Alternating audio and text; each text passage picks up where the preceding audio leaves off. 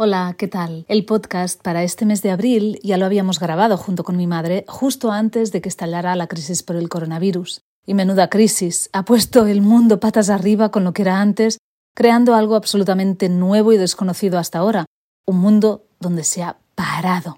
La naturaleza ha seguido su curso, la primavera ha llegado, pero nosotros nos hemos confinado en nuestras casas porque un bicho diminuto nos ha puesto en jaque.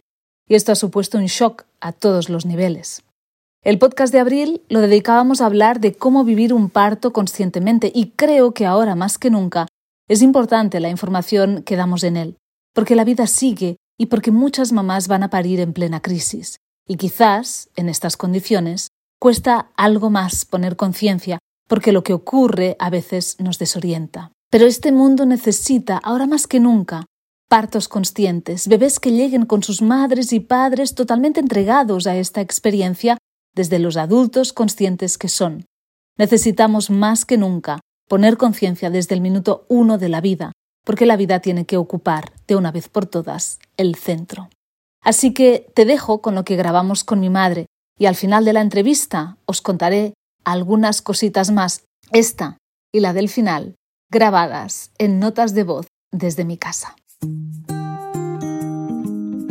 El podcast de Miriam Tirado tu podcast de crianza consciente que te ayudará a conectar con tus hijos con amor, humor y sentido común.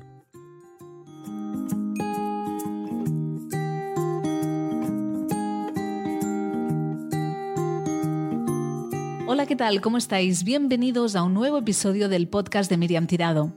Hoy, en este episodio número 8, en la sección La madre que me parió, hablaremos con Ángels Torres, mi madre, sobre un tema muy potente, el parto cuánta removida causa el parto antes, durante y después de él. De ello hablaremos en este episodio. Ojalá que te ayude. ¿Empezamos? Vamos allá.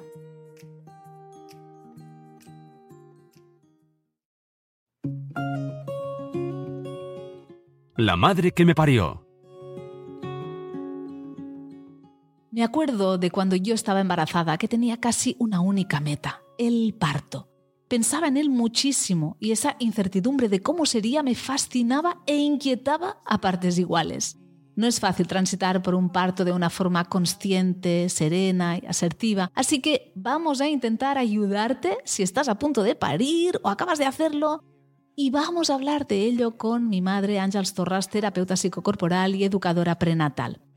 Mamá, hola, ¿qué tal? Hola, pues muy bien. Gracias por estar aquí un día más en este podcast Tú llevas casi 30 años acompañando a mujeres en sus embarazos y algunas también en sus partos. Si tuvieras que describir cómo es un parto, ¿qué dirías? Es una cosa de las más intensas que vamos a vivir en nuestra vida. Es una bestialidad de intensidad. no, no, lo corroboro. Yo que he vivido dos, eh, eh, lo corroboro. ¿Qué emociones se despiertan más cuando llega la fecha prevista de parto? Depende de la mujer. Eh, no hay dos partos iguales y tampoco dos mujeres iguales, pero sí que hay algunas cosas pues, que se repiten, ¿no? La impaciencia, la, a veces el miedo. Hay, mujeres que tienen miedo al parto en sí, a lo que van a sentir, a las contracciones, algunas mucho al, momento de salir el bebé. Es muy bestia esto de que salga un, niño tan grande por un lugar tan pequeño. Esto nos impacta cuando somos niñas y nos enteramos de por dónde salen los hijos. Decimos, no, no es posible, esto parece una broma pesada. O yo no tendré hijos, ¿no? Claro, eh, o, los niños. Recuerdo una charla en una escuela que un niño decía, suerte que soy un, que soy un niño, ¿no? No voy a tener que parir, ¿no? Ah, viendo unas imágenes de partos y así.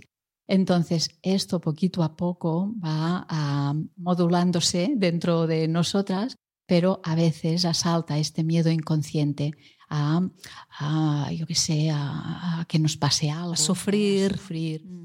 Ah, algunas mujeres tienen miedo a cómo estará el bebé después. Mm. Ah, ahora sabemos pues, que hay cosas que tienen que ver con el propio parto, nosotros, por, nosotras y, los papás también, ya hemos pasado por ahí como hijas e hijos.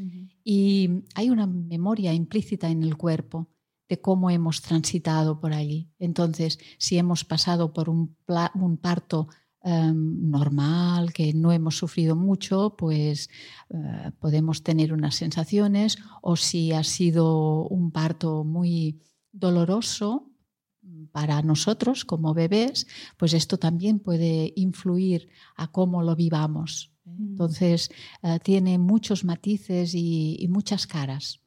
El, la previa, ¿eh? la previa del parto. Claro. Porque hay una cosa que, a mí me pasaba, que pensaba, bueno, no te imagines el parto, pero jolín, era tan difícil porque yo tenía expectativas, claro, y eran altas, lo confieso. Y, claro, ¿cómo te vas a imaginar algo que no has vivido nunca en el primer caso, no? Y en el segundo, como ya has vivido uno, también te imaginas una cosa que, que, a lo mejor si el primero no te gustó mucho como fue, pues que no se asemeje, ¿no? Entonces, es muy difícil no poner expectativas. ¿Cómo se hace eso? Eso, intentándolo y dándote cuenta de si le pones muchas expectativas.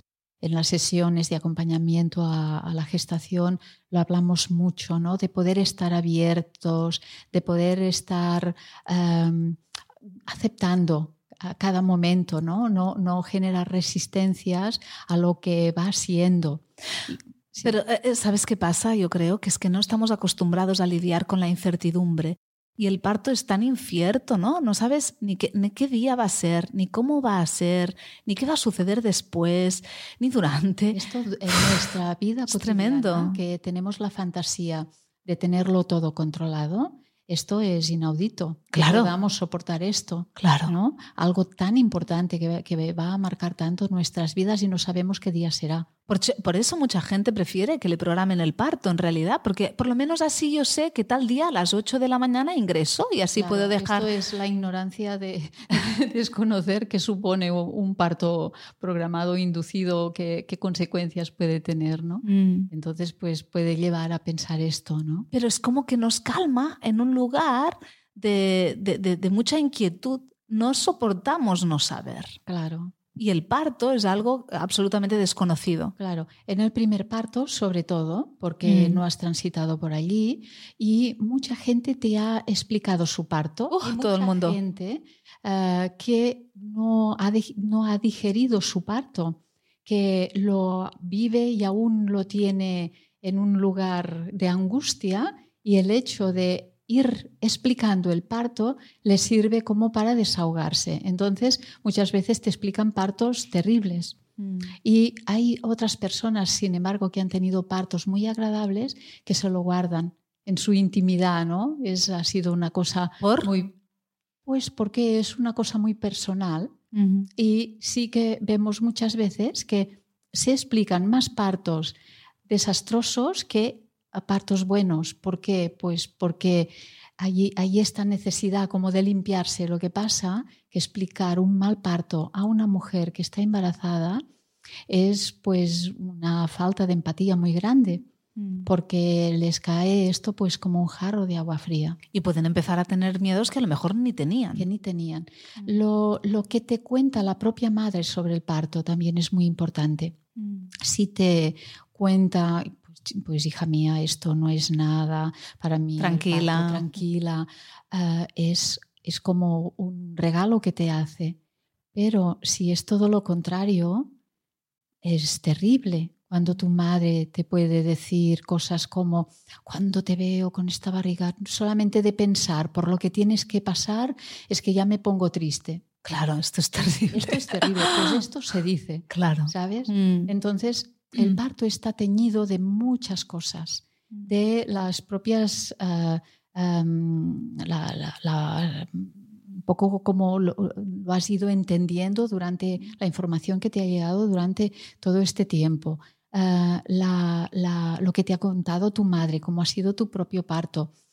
También luego está la pareja, los miedos de la pareja. Mm. Hay a veces um, parejas pues, que lo viven con más miedo que, la propia mujer que tiene que, parir. Y mm. esto pues condiciona mucho también. Claro, claro, porque no te sientes muy sostenida, que digamos. Mujeres pues que tenían ganas de un parto natural y han terminado poniéndose la, epidural por la angustia del marido. No porque ellas no pudieran soportarlo. Mm. Y luego pues cuando vienen por el segundo, decirle, pues esta vez, si quieres la epidural, te la pones tú, ¿sabes? O cosas, de, así en broma, ¿no? Pero que a veces... Y luego hay, también ese imaginario colectivo, ¿no? De que, de que el parto es, es terrible, ¿no? Porque ¿a cuántas películas has visto tú un parto agradable?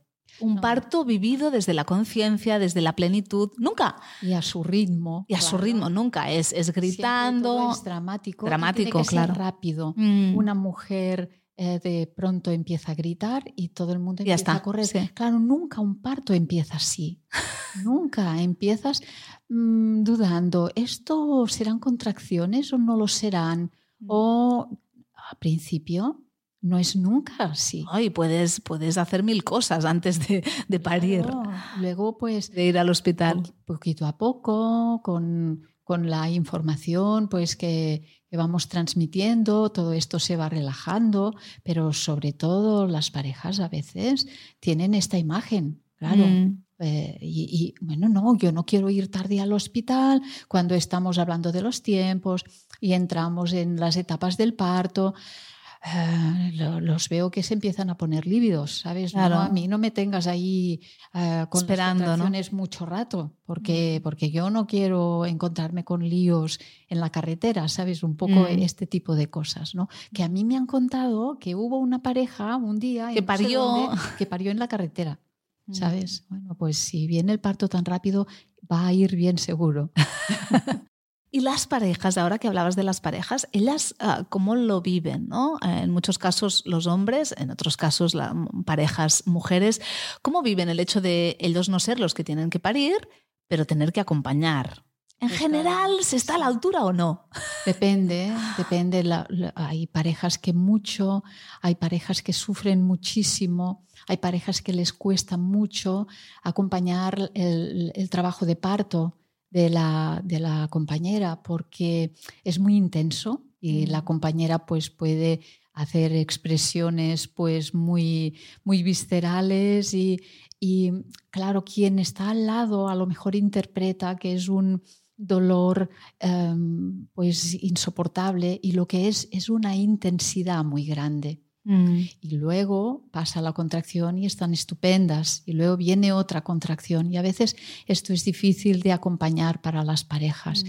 Nosotros hacemos pues como muchas visualizaciones y, ensayos generales, ¿no? Un poco para, para ponerse en situación. otras parejas pues, pues no, pues lo, lo llevan con, con más naturalidad, con más normalidad. Pero sí que hay una cosa que que ah, es muy común, que es en el momento en, el que nace el bebé, en el que sale el bebé. La madre tiene una conciencia y una, una relación con el bebé tan íntima y siente el bebé tan grande dentro de su barriga y los movimientos son tan intensos que el pasar del dentro afuera es muy intenso, pero al recibir el, al bebé es mm, muy intenso también, pero a quien le cae la ficha en aquel momento muchas veces es a la pareja. En aquel momento, como no lo ha vivido en la barriga, ha sentido el bebé eh, a través de la madre, en aquel momento que lo ve tan grande encima de, lo ve saliendo y lo ponen encima de su compañera, esto a veces abre un grifo en el padre o en la madre, que es la pareja, que eh, es eh, muy, muy, muy intenso. Ah, yo lo que veo en las parejas que vienen después a, acompañamiento a la crianza es que normalmente lloran más, mucho más ellos que ellas en el parto. ¿eh? Mm porque la mujer ya ha estado en modo emocional durante los nueve meses y ha estado en contacto con sus emociones y la pareja ha estado en esta otra, en este otro papel, ¿no? Un poco de ser la cabeza pensante, eh, dando estructura y a veces pues no se ha soltado mucho. Entonces, allí en el paritorio, ver a su hijo eh, nacer, esto es muy intenso, claro. muy, muy intenso. ¿Qué consejos podemos dar? ¿no? A ver si nos sale aquí una lluvia de ideas. ¿Qué consejos podemos dar a las parejas que tengan que afrontar en poco tiempo un parto? Pues estar muy presentes, muy presentes. Eh, está bien haber hablado antes con la pareja, haber hablado qué es lo que queremos, qué es lo que necesitamos, sabiendo que una vez esto se ha puesto en marcha, a veces podemos haber pensado que necesitamos unas cosas y necesitar otras, mm. pero es estar presente y en contacto con la mm. pareja. ¿Sabes? Eh, em, el papel de la pareja es acompañar, mm. no anticiparse ni hacer prevaler sus necesidades por encima de, las de la mujer que pare. mujer que está pariendo. Y hacer de filtro entre el personal sanitario y, su, su, pareja que está en pleno proceso, en, pleno trabajo de parto. ¿Qué más diríamos? Yo, yo, por ejemplo, se me ocurre ahora intentar ir abiertos. ¿vale? Abiertos a lo que sea que está, o sea, seguramente sabremos lo que nos gustaría, pero ir abiertos a que suceda lo que tenga que suceder, aunque no sea muchas veces lo que nos hubiera gustado. Es, es, mi gran aprendizaje. Tuve que aprender a aceptar lo que era, no lo que yo quería, porque lo que yo quería jamás pasó en ninguno de los dos partos. Y esto fue mi, ahí, eso me transformó, el, el, darme cuenta que no iba abierta y que a la vida había, tenía que ir abierta porque podía pasar de todo en realidad. Cuanta más resistencia, esto en todo, en la vida, ¿no? Más dolor. Mm. Entonces, primero ha, tenido que haber un trabajo previo de cómo queremos parir, dónde queremos parir, buscar un poco, indagar un poco qué protocolos hay en este lugar, qué, qué, es lo que nos gustaría. Pero luego, una vez ya hemos decidido, entonces ya nos soltamos. No podemos estar en, un proceso mm. de, trabajo de parto y a la vez vigilantes, qué es lo que me dicen que es, ¿sabes? Ah, tiene que haber una parte de confianza, confianza. Con, aquel mm. equipo, porque si no, si yo tengo que estar alerta de lo que está pasando, mm. no puedo estar soltándome para que el trabajo de parto eh, suceda, suceda y suceda bien. Mm. Entonces, cuanto menos control, mucho mejor. Yo te diría casi confianza en el equipo médico que nos está ayudando y también confianza en la vida al final, porque la vida sabe, sabe casi más que, que nosotros. Y, tener en cuenta que allí no solamente estamos nosotros, hay un bebé que nace mm. y hay un bebé que, que sabemos nosotros, ¿no? del aprendizaje que, que ha venido que necesita, cómo este bebé. Eh, necesitan hacer. Nuestro deber es procurar que todo vaya lo mejor posible. Por eso, pues tenemos que actuar de manera responsable y tenemos que buscar lo que creemos eh, que, es mejor para nosotros y para nuestro bebé. Pero luego no estar em, culpándonos, em, viviendo un posparto súper malo porque nos estamos eh, martirizando porque podía, fíjate, podía haber hecho esto y en cambio hice lo otro. Y fíjate, quizá podía haber ido a parir en otro lugar y, me, y opté por este hospital. Es todo esto o podía haber aguantado más, o podía haber esperado más a ponerme en la epidural. Porque o fui tan pronto. Por, claro. Claro. Todas estas cosas, todo en el primer hijo. Eso es una tortura. claro. Una tortura. Y esto contamina mucho el posparto. Mm, la dificultad de vivir el aquí y ahora mm. con lo que está sucediendo ahora. Es abrazar siempre el momento presente y poder aceptar las cosas pues como, como son. A veces pues se necesitan poder llorar estas, cosas, estas cosas, tú lo sabes bien, ¿no? Sí. Cuando lloré mucho. Claro, entonces eh, esto forma parte de la transformación. Mm es algo tan bestia, como decíamos al, principio, algo tan intenso y algo que nos transforma, pero no podemos controlar de qué manera nos va a transformar. Claro. Siempre nos va a transformar. A veces desde la felicidad más absoluta. O a veces, desde el dolor. el, mm. dolor más absoluto. Mm.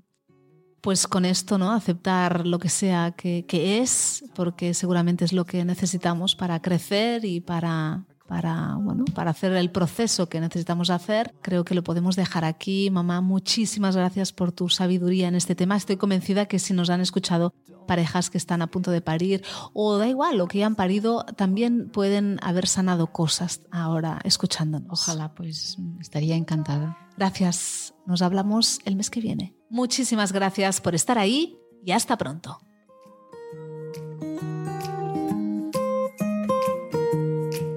El podcast de Miriam Tirado, tu podcast de crianza consciente que te ayudará a conectar con tus hijos con amor, humor y sentido común.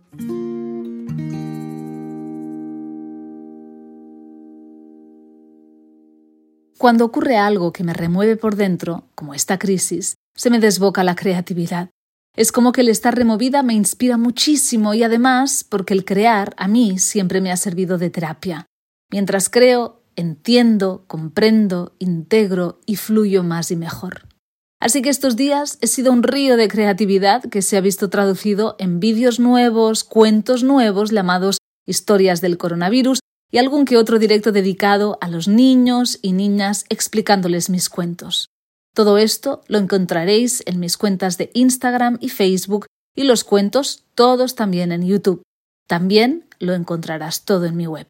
Por cierto, mi nuevo libro Rabietas ya ha salido a la venta en formato digital. En papel saldrá cuando puedan abrir ya las librerías que esperemos que sea pronto. Espero que todo el contenido que te brindo te ayude y resuene dentro. Gracias por estar ahí y hasta pronto.